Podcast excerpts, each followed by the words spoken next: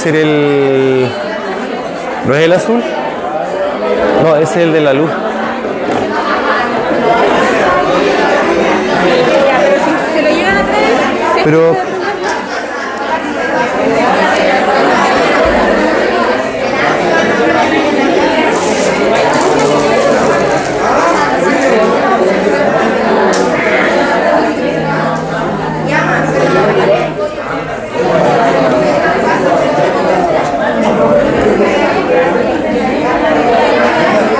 ¿Qué onda?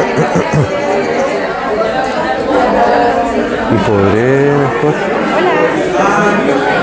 necesidad del auditorio de 101 el control de los aire acondicionados.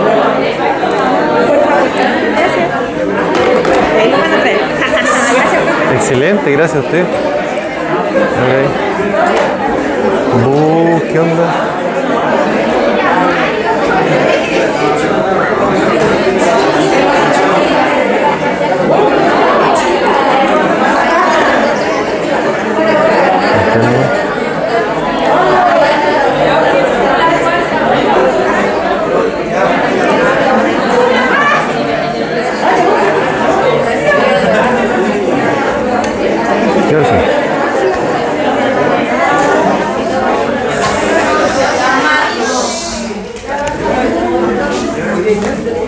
No, no. Eh, bueno, la, la vez pasada habíamos hablado de eh, el sistema digestivo, que como, como sistema para evaluarlo clínicamente es más o menos complejo, puesto que la diversidad de cosas, de síntomas que da el sistema digestivo es, o sea, en algunos sentidos es bien amplia, pero en otros sentidos es bastante confusa porque muchas veces se parecen las cosas, muchas veces un síntoma que puede ser interpretado como algo súper banal termina siendo algo súper grave. Entonces, eh, una persona con síntomas digestivos hay que siempre tener, como decimos, un alto índice de sospecha porque a veces pueden pasar cosas realmente graves. Eh, habíamos hablado de ciertos síntomas, tales como el dolor tipo cólico, que era un dolor que se caracterizaba por... ¿Por qué se caracterizaba? ¿Ah? No. No son punzaciones, son retorcijones en, lenguaje coloquial y eh, se describe como un dolor ¿Ah? Opresivo, ¿cierto? Muy bien. Opresivo, por supuesto que no en el tórax, en el tórax es otra cosa. Opresivo, ¿qué más? ¿Ah? Ah, sí, se puede rayar al dorso dependiendo de la causa, pero un dolor cólico, así como yo les preguntara en el certamen, eh, en general, eh, ¿por qué se caracteriza un dolor tipo cólico? ¿Qué me podrían decir? ¿Ah? Puede doler como mucho y después pasa.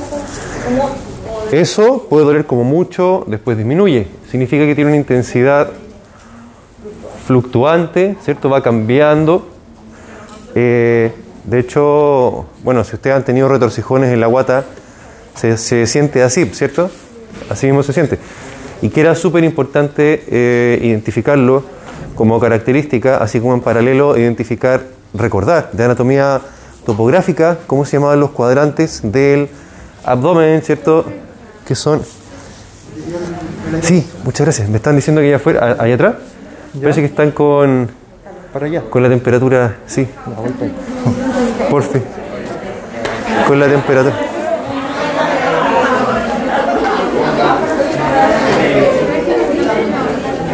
Ya, ¿Cómo se llamaban los cuadrantes?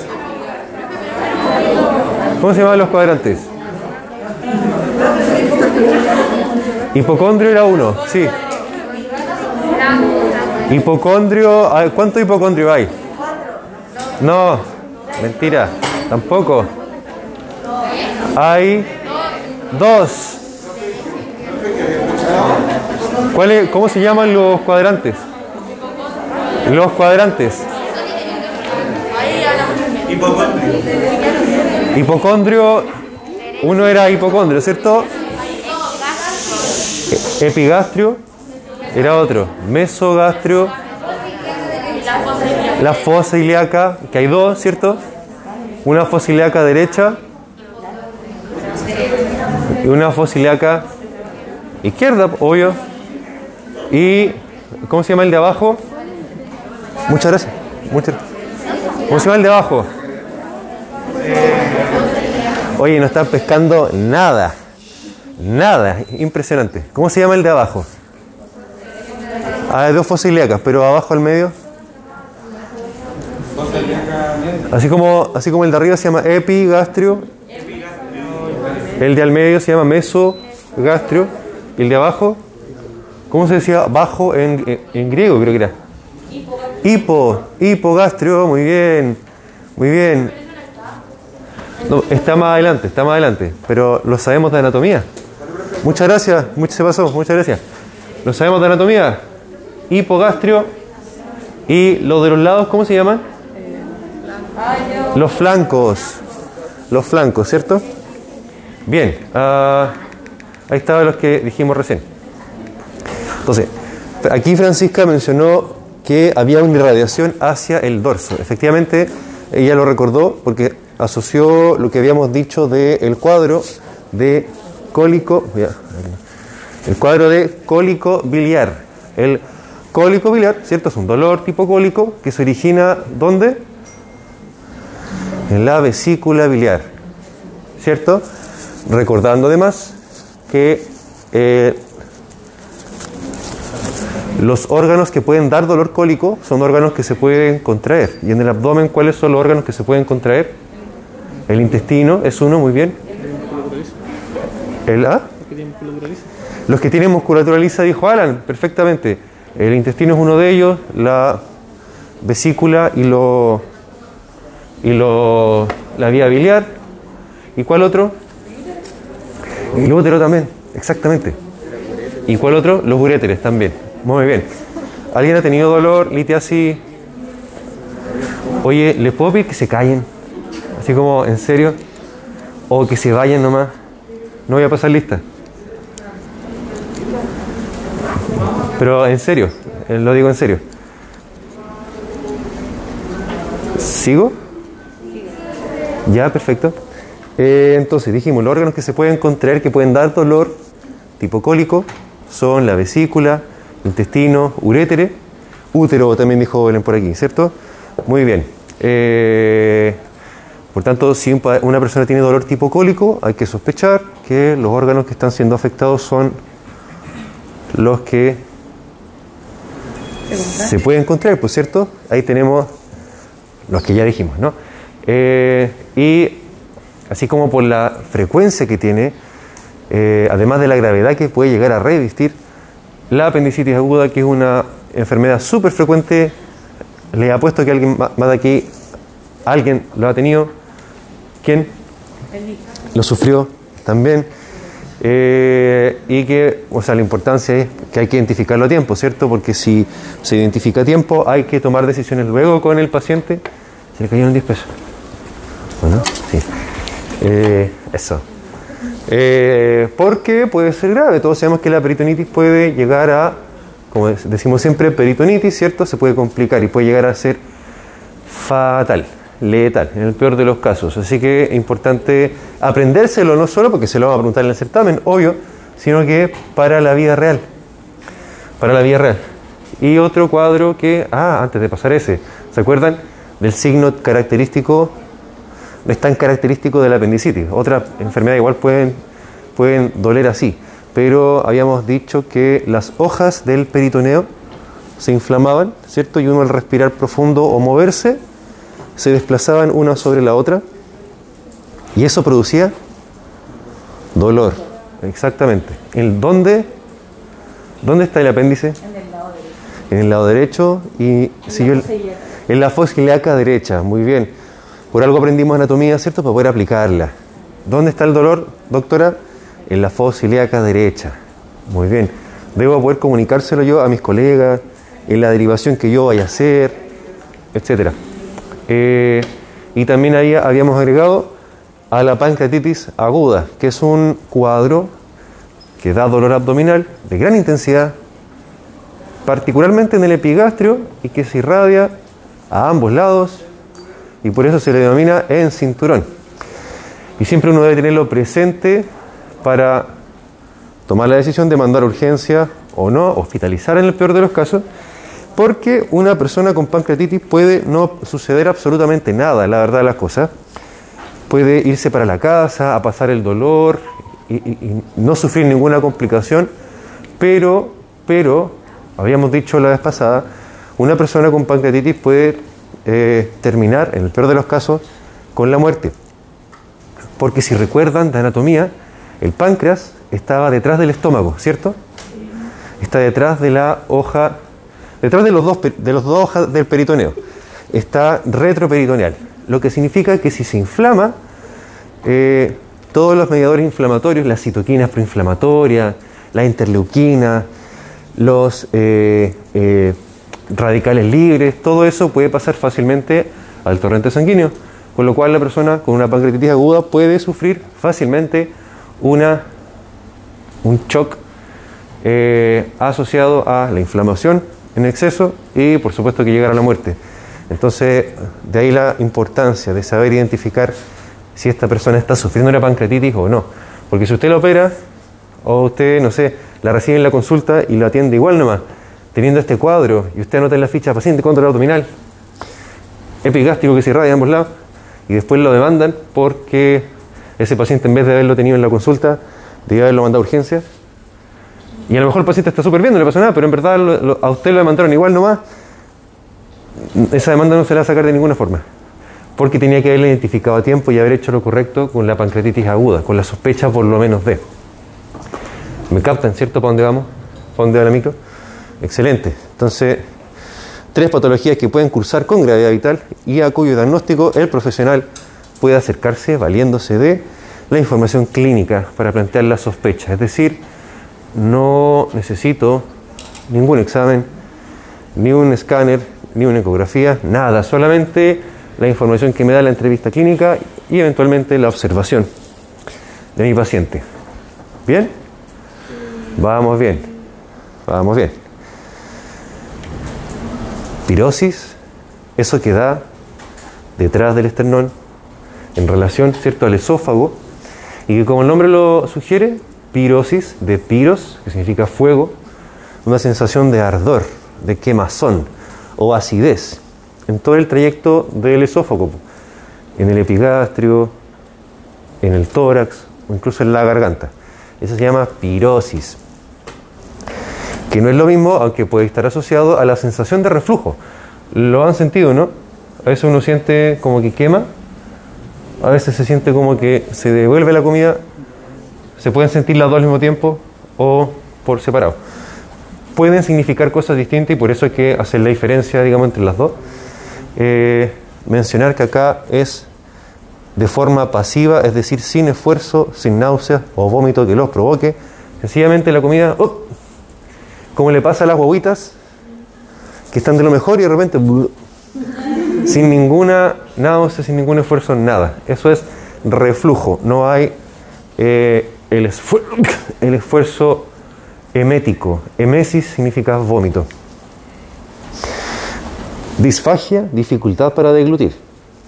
El nombre lo señala. Dis, alteración. Fagos, de comer, digamos. Dificultad para deglutir.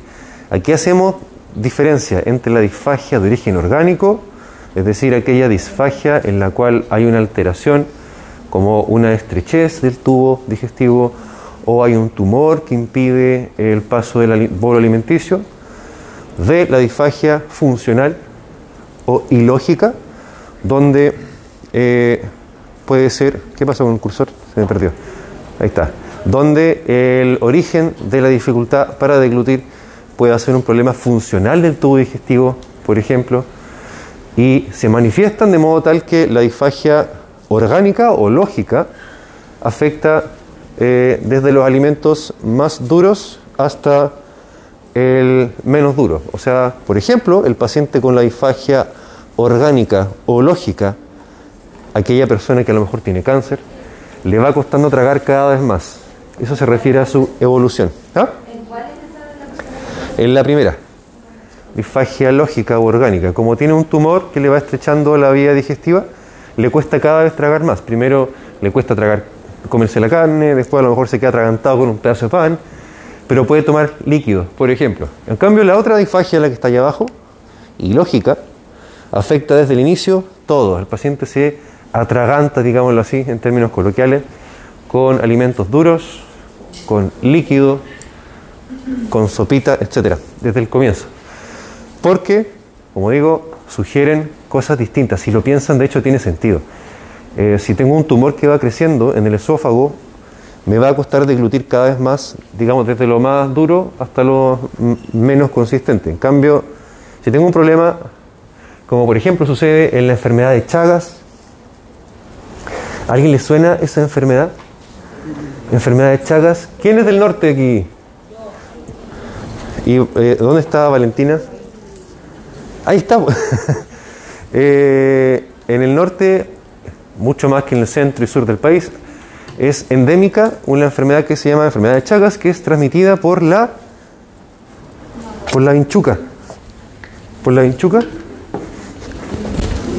Se los voy a mostrar solo para solo para la curiosidad.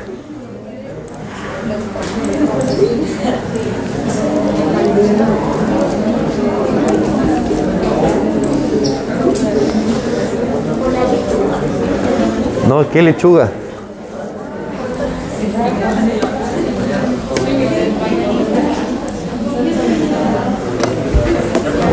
Vos no entiendo nada.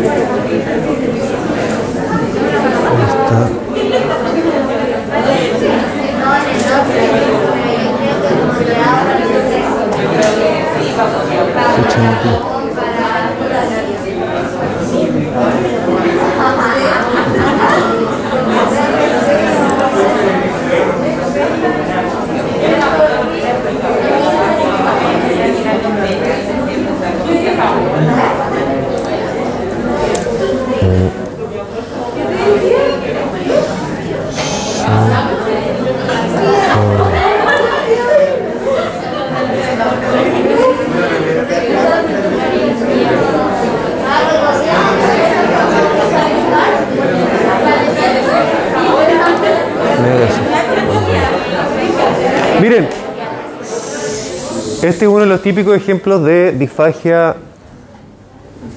funcional o ilógica, donde el esófago, en vez de ser un tubito más o menos chiquitito, se fijan que hay una hay un mega esófago, está súper dilatado. O sea, la persona, por mucho que tenga su musculatura para deglutir acá arriba funcionando bien, para abajo la tubería está enferma, está dañada, entonces no, no pasa nada, o pasa muy difícilmente todo tipo de alimentos, desde lo más líquido hasta lo más duro. Y esto, claro, es producido justamente por la enfermedad de Chagas, mega esófago. Eh, conózcalo porque si se van a trabajar para el norte, o no tan al norte, incluso en las zonas centrales, donde igual al- por la agricultura eh, hay personas que también sufren de esto, así que conózcanlo, son las enfermedades de nuestro país. Pero ahí igual sería clasificado como. Sí, porque a, a la persona le cuesta deglutir. Ahora, ojo, la definición es deglutir. La deglución es todo un proceso neuromotor complejo, no es tragar solamente, no es como los pavos que, que tragan, sino que hay una deglución, deglución, con distintas fases y todo. Eh, entonces, por si acaso, dificultad para deglutir.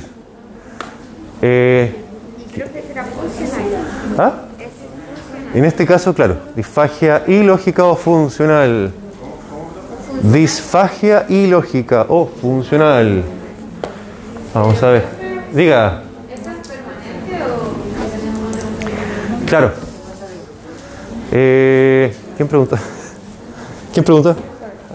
Sí, es permanente. Ya, bueno, dependiendo de la, de qué tan avanzada estará la enfermedad, se puede recuperar o sencillamente habrá que eh, hacer toda la cirugía reconstructiva del tubo digestivo. Sí, y por eso, bueno, para que no siga empeorando, por eso les decía que la conozcan porque es parte de parte de las enfermedades endémicas de nuestro país. Sí, sí, justamente. A modo de ejercicio. A modo de ejercicio, ¿cuál es la presentación de una apendicitis aguda?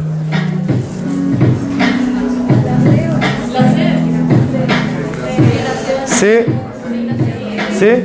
¿Todos dicen C? Pero no lo, no lo dicen con trampa.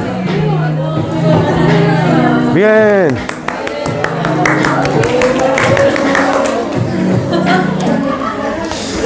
Bien. ah, náusea y vómito. Eh, o sea, hay que definirla porque incluso todos nosotros nos confundimos y decimos, tengo como náusea, eh, pero en, verdad tuve vómito. La gente siempre se confunde y nosotros que somos profesionales de la salud que tenemos que consignarlo en la ficha clínica, no podemos confundirnos. La náusea es la sensación, la sensación de que voy a vomitar, independiente del acto motor que yo... Es la sensación, ¿sí? ¿Ah? El esfuerzo de que uno va a vomitar. Ahora, el vómito, eh, como lo dijimos antes con el reflujo, es la eliminación retrógrada del, del bolo alimenticio, pero de forma activa. Hay un, un esfuerzo, ¿cierto?, desencadenado desde el cerebro, desde el del tronco encefálico para abajo, que activa toda la musculatura abdominal y lleva al vómito. Y esto es súper interesante, porque según lo que salga, uno puede orientarse a las causas de. Están viendo la, la foto, ¿no? Vómito alimentario, solo comida. Todos lo hemos visto alguna vez. Vómito bilioso es comida, pero más bilis. ¿Cómo es la bilis? Amarilla, amarillo verdosa. Sí, sí, sí. Bueno, la verdad es que el vómito bilioso, el significado que tiene, desde el punto de vista clínico, es lo mismo que el de acá arriba, solamente que eh, la persona ha vomitado tanto que ya no tiene contenido gástrico, ¿cierto? Y la contracción ya empieza a afectar debajo de la ampolla de váter. ¿Se acuerdan de la ampolla de váter de anatomía? Ahí donde salía el conducto colédoco hacia el duodeno. Entonces hasta ahí abajo está empezando como a, a refluir el contenido. Puede ser, sí, puede ser que sí. Vómito hemático, vómito hemático cuando parecido a lo que dijimos de los pulmones cuando uno tenía expectoración hemoptoica, o sea, con manchitas de sangre, está el vómito hemático. Vómito fecaloideo puede pasarle a personas, por ejemplo, con cáncer, que están tan avanzados en su enfermedad y un tumor tan, tan grande que empiezan a vomitar materia fecal. Porque no pasa. No pasa. Pero pensemos en una persona que ya está muy avanzada en su enfermedad. Oh, dígame, dígame. Sí, manchita de sangre. Porque sangre en su totalidad se llama hematemesis. Lo vamos a ver inmediatamente. Eh, dígame. Manchitas, coágulos, ah, gotitas de sangre. Dígame.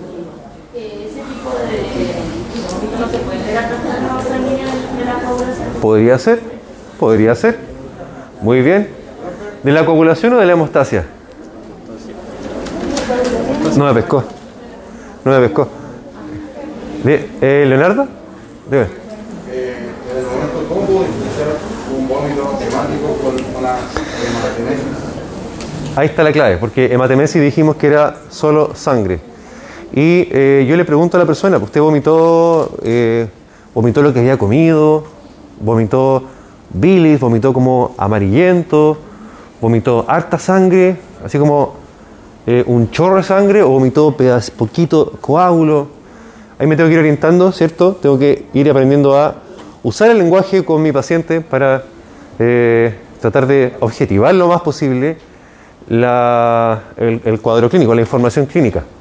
Diarrea se define como... Ah, dígame, perdón.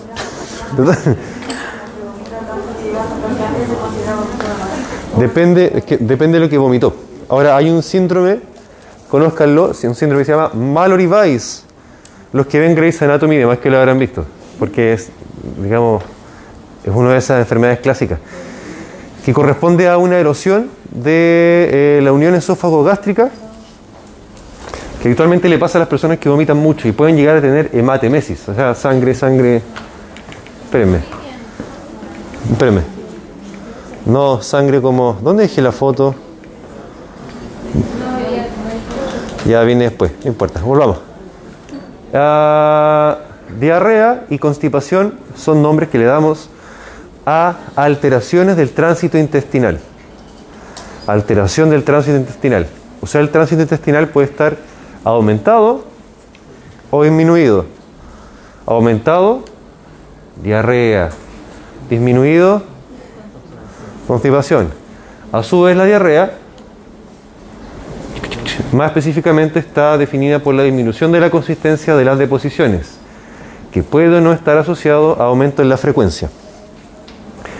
Eh, de ahí que uno habla de la diarrea líquida o diarrea blanda, ¿cierto?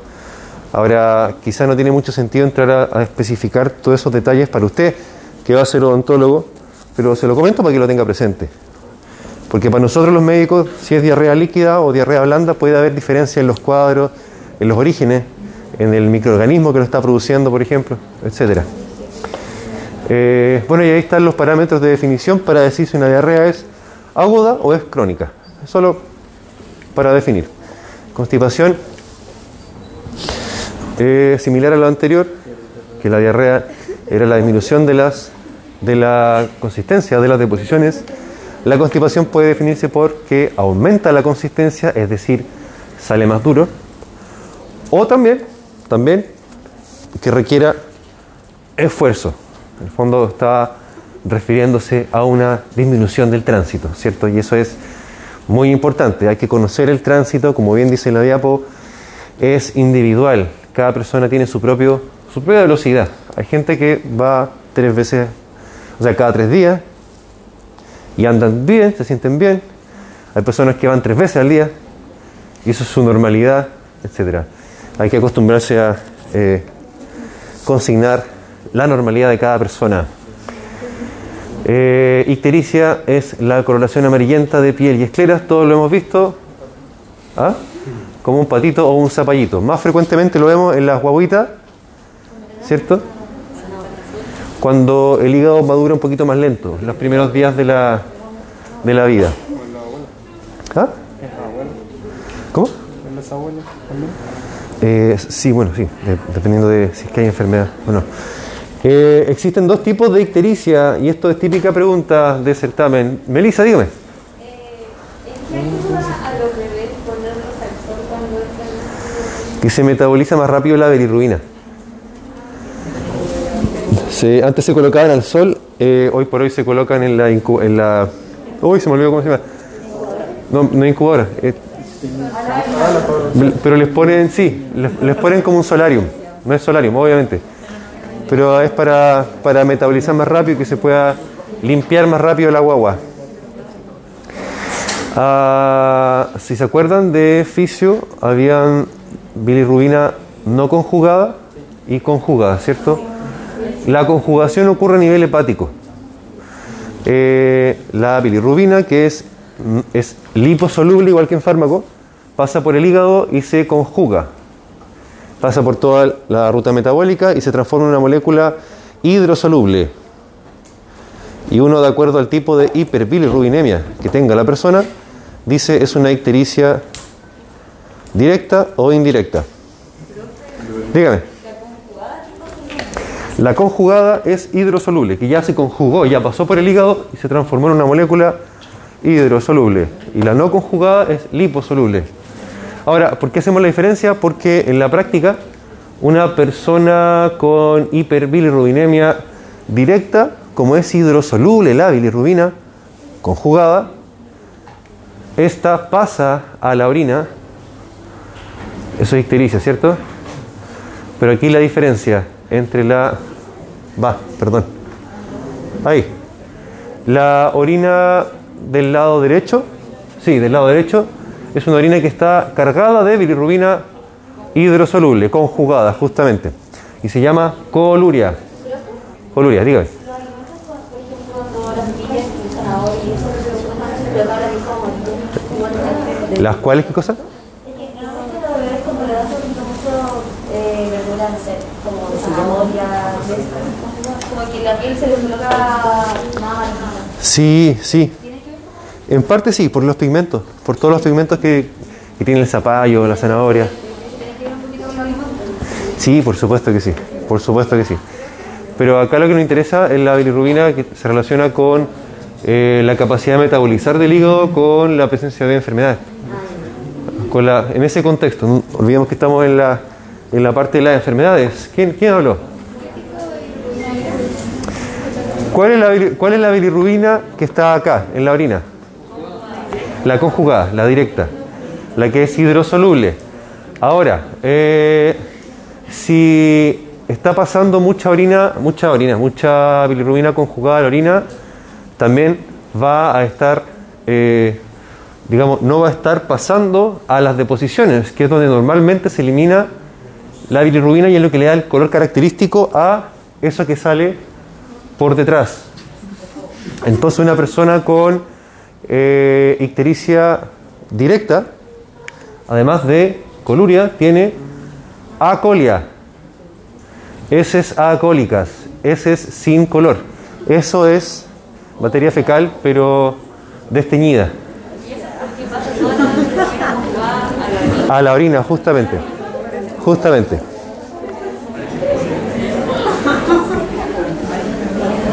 Esos son deposiciones alcohólicas. No pasa la materia fecal porque hay un problema en el. en el- Porque hay una obstrucción, justamente, en algún lado del conducto hepático, cístico, colédoco.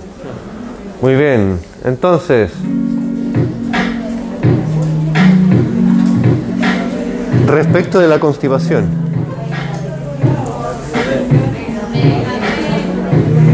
La D, muy bien. No lo olvidemos.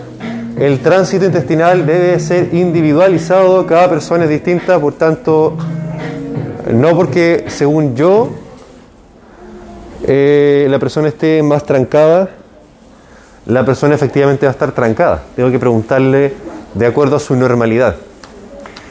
Eh, signos al examen físico abdominal.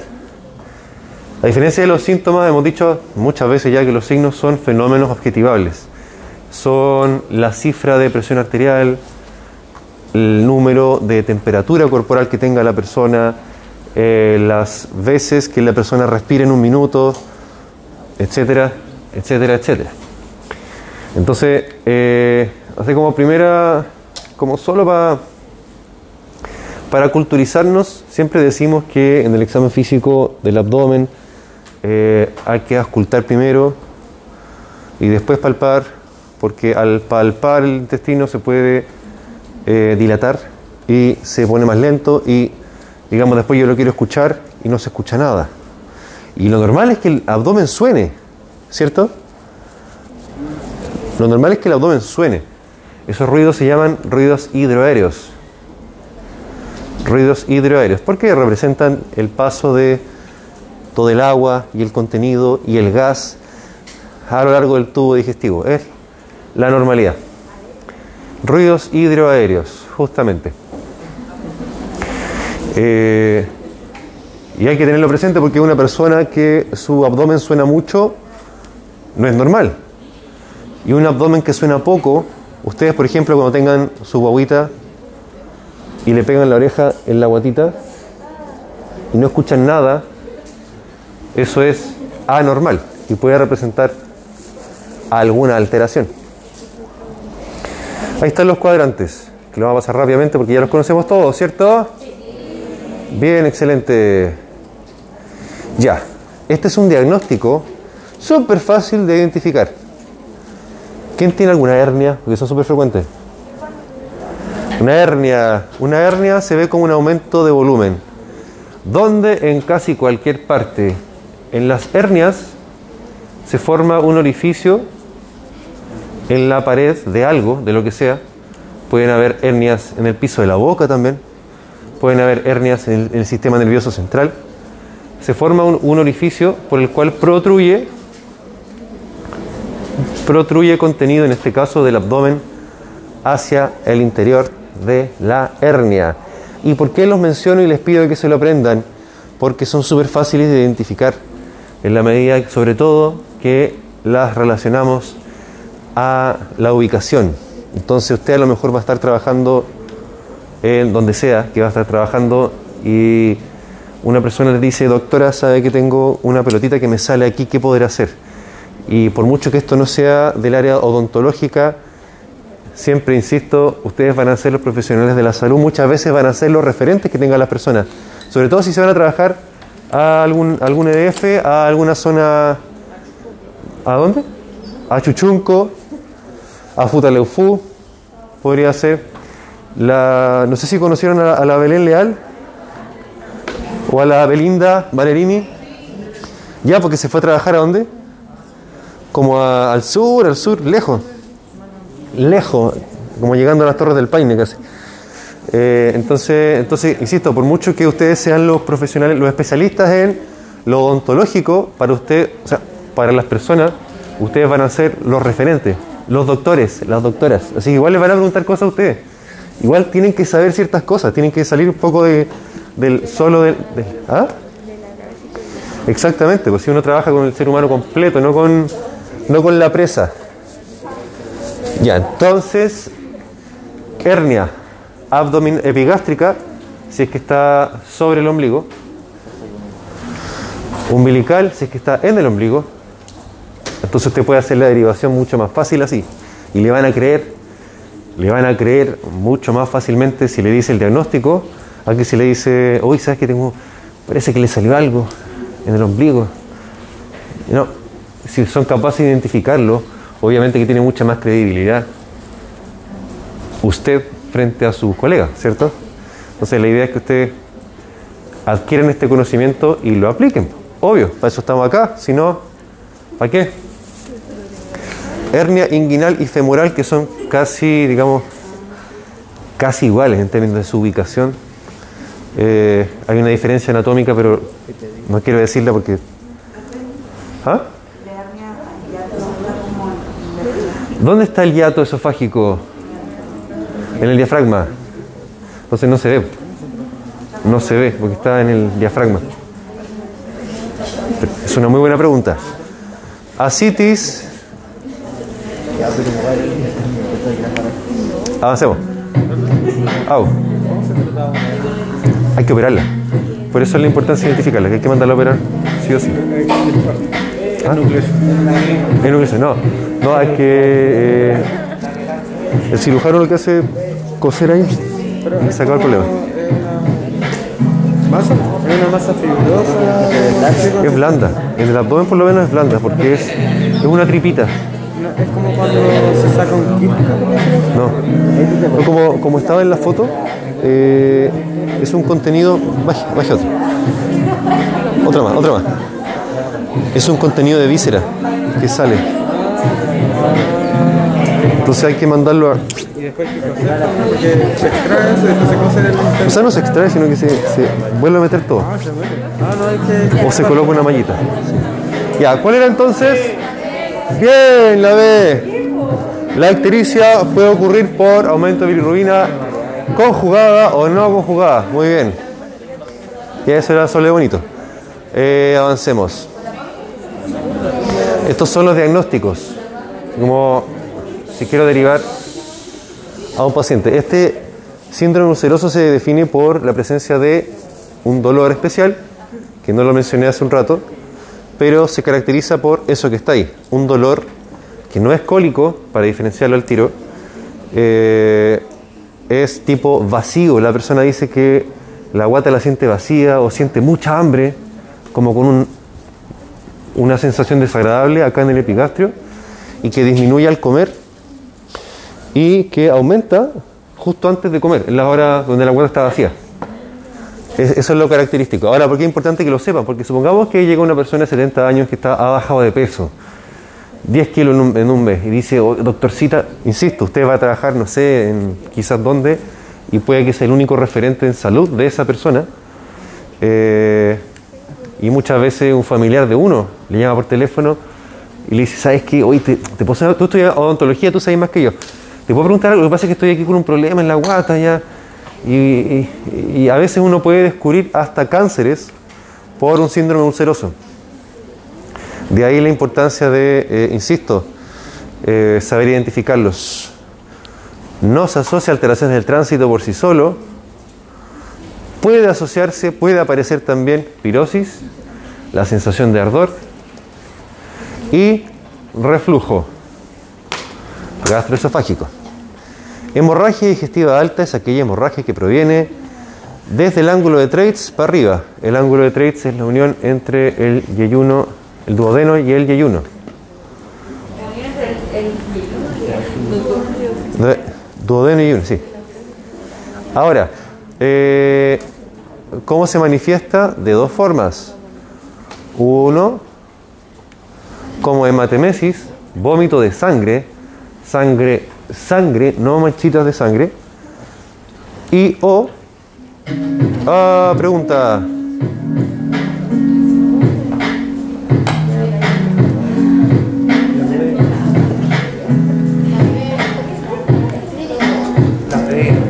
Diagnóstico clínico, muy bien. Au. ¿En qué caso sería urgencia? Como el tema de la Eh, si estuviese con dolor. Ay. Le pegó.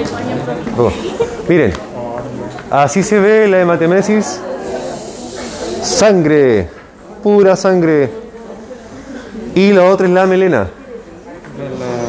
Melena se llama.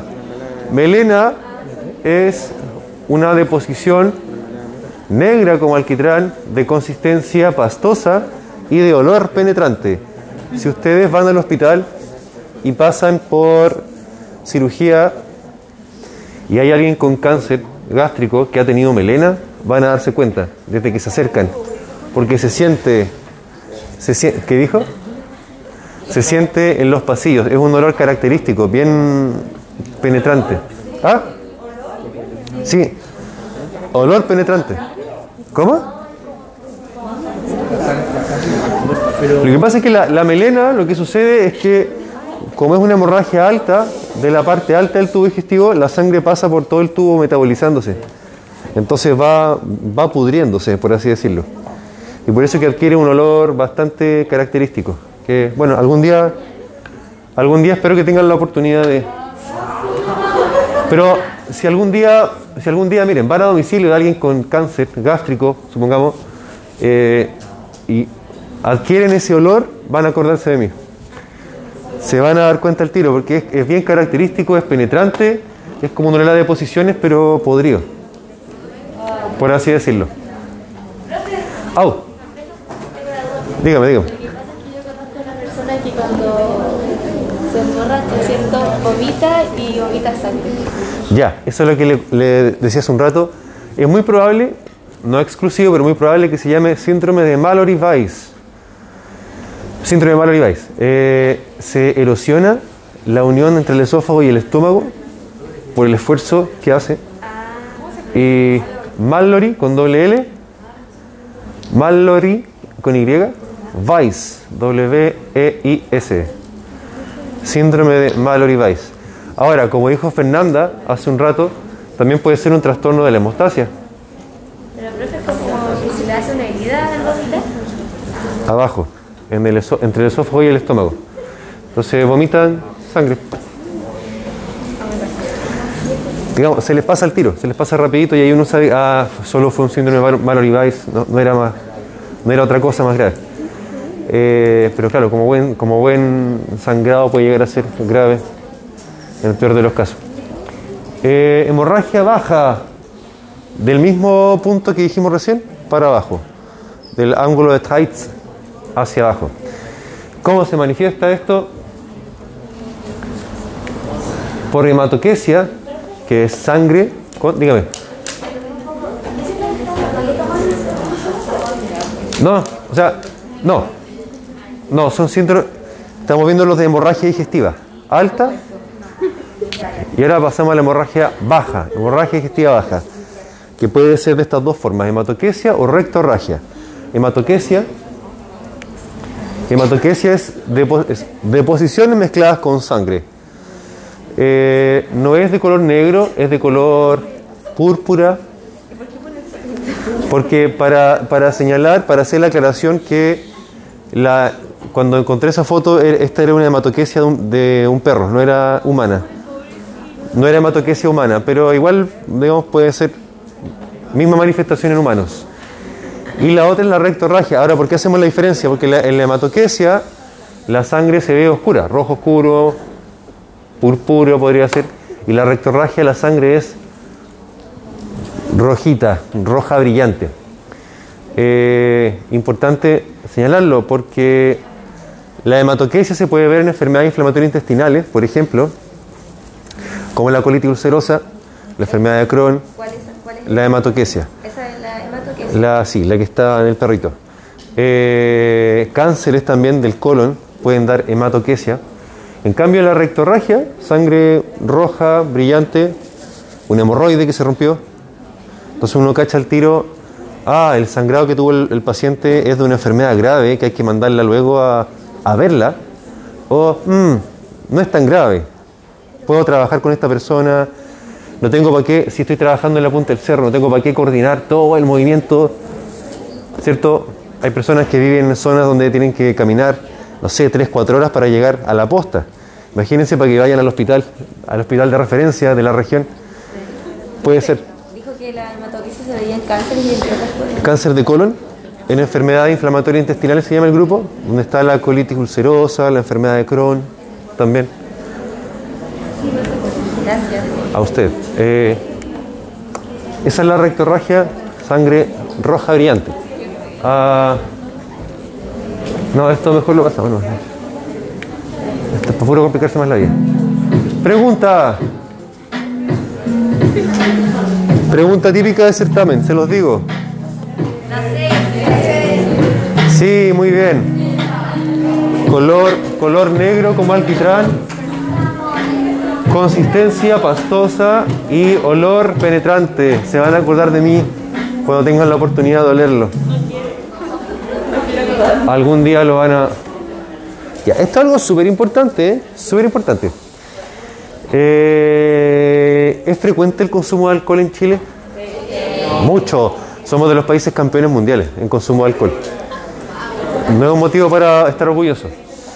Eh, bueno, ya que siempre nos gusta compararnos con los países nórdicos, los países nórdicos tenían también un alt- altísimo consumo de alcohol hasta hace algunas décadas, eh, porque fueron muy pobres, ahora no lo son, fueron muy pobres, eh, es un clima muy inhóspito, por tanto el consumo de muchas sustancias, el alcohol entre ellas, era altísimo, hasta que se pusieron nórdicos para el control y se pusieron talibanes. Eh, las leyes que sacaron para reducir el consumo de alcohol son impracticables acá en Chile.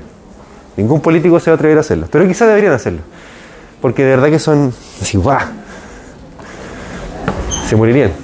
Bueno, la cosa es que en Chile, por lo mismo, debemos estar siempre atentos, siempre tener presente el daño hepático crónico, porque puede hacer muy probablemente que un paciente llegue a su consulta o a la urgencia donde usted está trabajando y tenga alguna necesidad de la parte odontológica, pero que la enfermedad que tiene el paciente obviamente los va a limitar, los puede limitar y los puede hacer correr riesgo, que por supuesto van a ir en desmedro de la salud del paciente. ¿Y terminamos o no? Ya, entonces, dígame. La cirrosis es un diagnóstico histológico de un hígado que está inflamado crónicamente. Y clínicamente, o sea, con el paciente uno habla de daño hepático crónico, porque claro, puede ser cáncer, cirrosis o no cirrosis todavía, pero hay una manifestación clínica de daño hepático crónico que se caracteriza por varias cosas, entre ellas por la ictericia. Pero hay un montón de cosas más que uno puede ir buscando, hasta cómo se distribuye el vello corporal, cambia. Porque ocurren un montón de cosas a nivel hormonal que o sea, uno, uno, si busca, puede encontrar una cantidad de cosas que están descritas por lo menos en personas con esto. Pero la importancia está justamente en lo que viene más adelante. Ya, eh, ictericia es una de las cosas que puede tener el daño hepático crónico. Pero no olvidemos que el hígado tiene una función de sintetizar unas moléculas que participan en la hemostasia. Estos son los factores de la coagulación, ¿cierto? Muchos de ellos son fabricados a nivel hepático, ¿cierto? ¿Sí o no? Sí. Por tanto, una persona con daño hepático crónico le compete al odontólogo, sí, obvio, obvio, porque usted va a ser un profesional que va a funcionar, va a cortar, va a extraer, va a estresar al paciente, va a estresar al paciente. Por lo tanto, por lo tanto, va a ser fundamental poder tantear terreno, como decimos, y ver si en este paciente podré trabajar o no. Eh, ¿Qué examen se le habría que pedir a una persona con daño hepático crónico? Eh, hemograma, sí, pero para la coagulación, ¿qué exámenes? El tiempo protrombina, muy bien, muy bien. El tiempo de protrombina, el TP. El tiempo de protrombina, muy bien. El TTPK, tiempo de tromboplastina parcial activada. Dígame, ¿quién, quién habló? TTPK. ¿Cuáles son los exámenes que hay que hacer? Hemogramas así, pero para esto, porque sabemos ya, hemos dejado establecido, hemos dejado establecido que el hígado, ¿cierto?, fabrica los factores de... ¿Cuáles? De coagulación, ¿cierto? Ya. Quiero medir la coagulación. Coagulación, hemostasia secundaria. ¿Se acuerdan que la hemostasia estaba la primaria y la secundaria? La primaria eran las... Hemostasia primaria son las plaquetas, las plaquetas. Y la secundaria, los factores de coagulación. Perfecto. Yo ahora quiero medir factores de coagulación. ¿Cuál examen tenía que pedir? El tiempo de protrombina. ¿Está escuchando Carolina? El tiempo de protrombina es uno de ellos, el TP. Y el otro es el tiempo de, ¿cómo se llama? Tromboplastina parcial activada, TTPA. Si usted googlea TP, TTPA, los dos, digamos, le aparece, pa- para que lo recuerde. Entonces, importante señalar, eh, además que dado que hay un, una un daño hepático crónico, puede aumentar la presión dentro del sistema porta del hígado, las venas que iban del intestino hacia el hígado. Todas esas venas pueden aumentar la presión y al aumentar la presión puede aumentar la presión también para arriba, hacia el esófago y producirse varices esofágicas. Varices esofágicas que cuando se revientan, digamos revientan, eh, la posibilidad de que la persona se muera es muy alta. Dígame. ¿A qué determinaba la gravedad? ¿Qué determinaba la gravedad?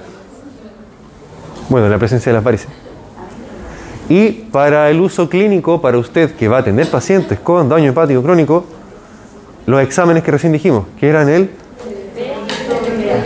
Muy bien, TP o tiempo de protrombina y TTPA, tiempo de tromboplastina parcial activada.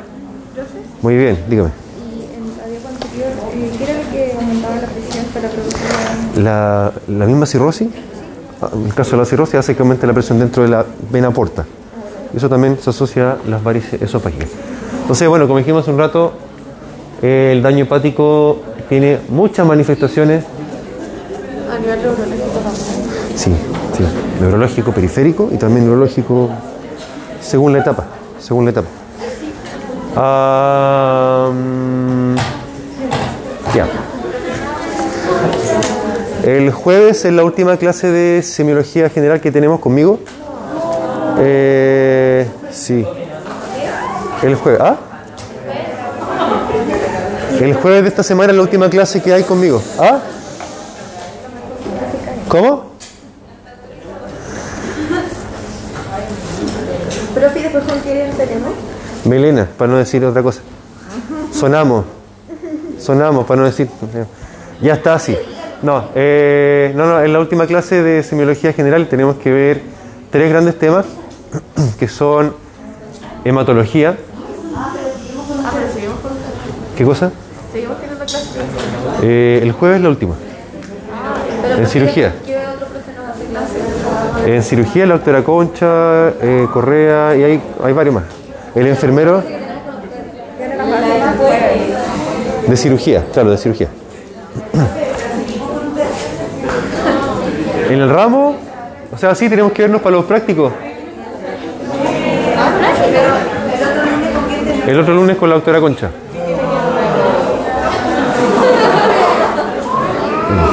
Y después tenemos que vernos para los prácticos de historia clínica. Con los actores, tenemos actores.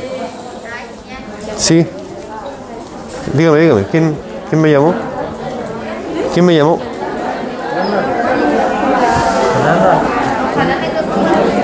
Dígame, dígame, dígame. ¿A fármaco? Al, Al- al laboratorio. Mandé un correo como. ¿De dos. cirugía o de...? No, al de. El del jueves. El El jueves. después fal- Sí, faltó... ¿Y por qué había sido? Sí. Le mandé un correo, pero usted nunca me lo respondió. Parece que lo vi, pero usted estaba trabajando con alguien más, parece, ¿no? No, no estoy con nadie, no, o sea, no sé. ¿Cuál no la-. Ah, pero ya había faltado y no tenía justificativo, parece. Que había faltado porque por el tema de los cortes avioneros no podía eh, viajar porque no, no, no corriendo. Estaba pensando en otro. Nos vemos, bebé. Estaba pensando en otro. Eh, y lo conversó con coordinación. Es que esperé que usted me respondiera el correo porque como se escapaba de manos no podía hacer mucho. Sí. Ah, y no tiene nada, ninguna foto, algo que. Foto de cómo estaba la carretera. No sé, no sé. Eh, ya, pero entonces va a trabajar con ella, ¿no? Ya, ya, para hoy día. ¿Hoy día no? No. El jueves, ya, ya. No problema. Dígame. Es que usted en el certamen me tenía que revisar una pregunta ¿De? de que estaba mal la pauta, de, no, de, De fármaco. ¿ya? Y yo tenía un 5.9 sin esa corrección y tenía las cuatro décimas y me subió un 6.2. Y por eso quedé como... Porque se supone que me había subido la nota Como en el puntaje y aparte tenía cuatro décimas y en la primera pauta que mandó yo tenía un 5.9 me subió un 6.2 así que mínimo debería tener un 6.3 pero las puras décimas sin la corrección de la pregunta. Eh, de- pero debería, mira, debería estar bien porque revisé de nuevo todo. entonces algunos pueden haber bajado No, no, por eso, pero voy a volver a revisarlo. Sí, entonces, porque pero- tenía, la primera vez que la mandó tenía un 5.9, me subió un 6.2, pero si con las cuatro décimas no sería un 6.3. Salvo que en, el, la- en las décimas. No, me- si tenían todos 100. ¿Sí? Sí, Voy voy a ver, en voy a los dos últimos por lo menos tenían los 100. Voy a ver, voy a ver. 100%. ¿Y en la anterior? También. Ya, voy a- igual voy a verlo. ¿De cuánto, ¿De cuánto contaban la- las décimas, profe? ¿De solo del último o de, De los, dos No, de todo. de los dos últimos? Sí, el, el anterior y el después. Lo, que pasa es que yo tenía, yo pensé que tenía las cuatro décimas. A menos que haya tenido las tres. Pero porque yo tenía un, yo tenía un 4.6, después tuve un 4.5. Y, más la, y creo que si es que, es que no sé qué nota tengo al final, no sé si es 4.6 o 4.5. El- Pero más las décimas me dieron un 4.9. Pero yo pensé que iba a tener un 5. Porque pensé que tenía el 4.6 y tenía las cuatro décimas. Tiene que ser 4 o 5 porque la, vi la pauta todo Sí, no. mire, por ejemplo, acá que este era 1. Profe, si yo tengo una duda, Bueno, pero ¿por después qué se lo puede revisar, pero Sí, sí. Eh, por favor que quede. quería escuchar lo de semiología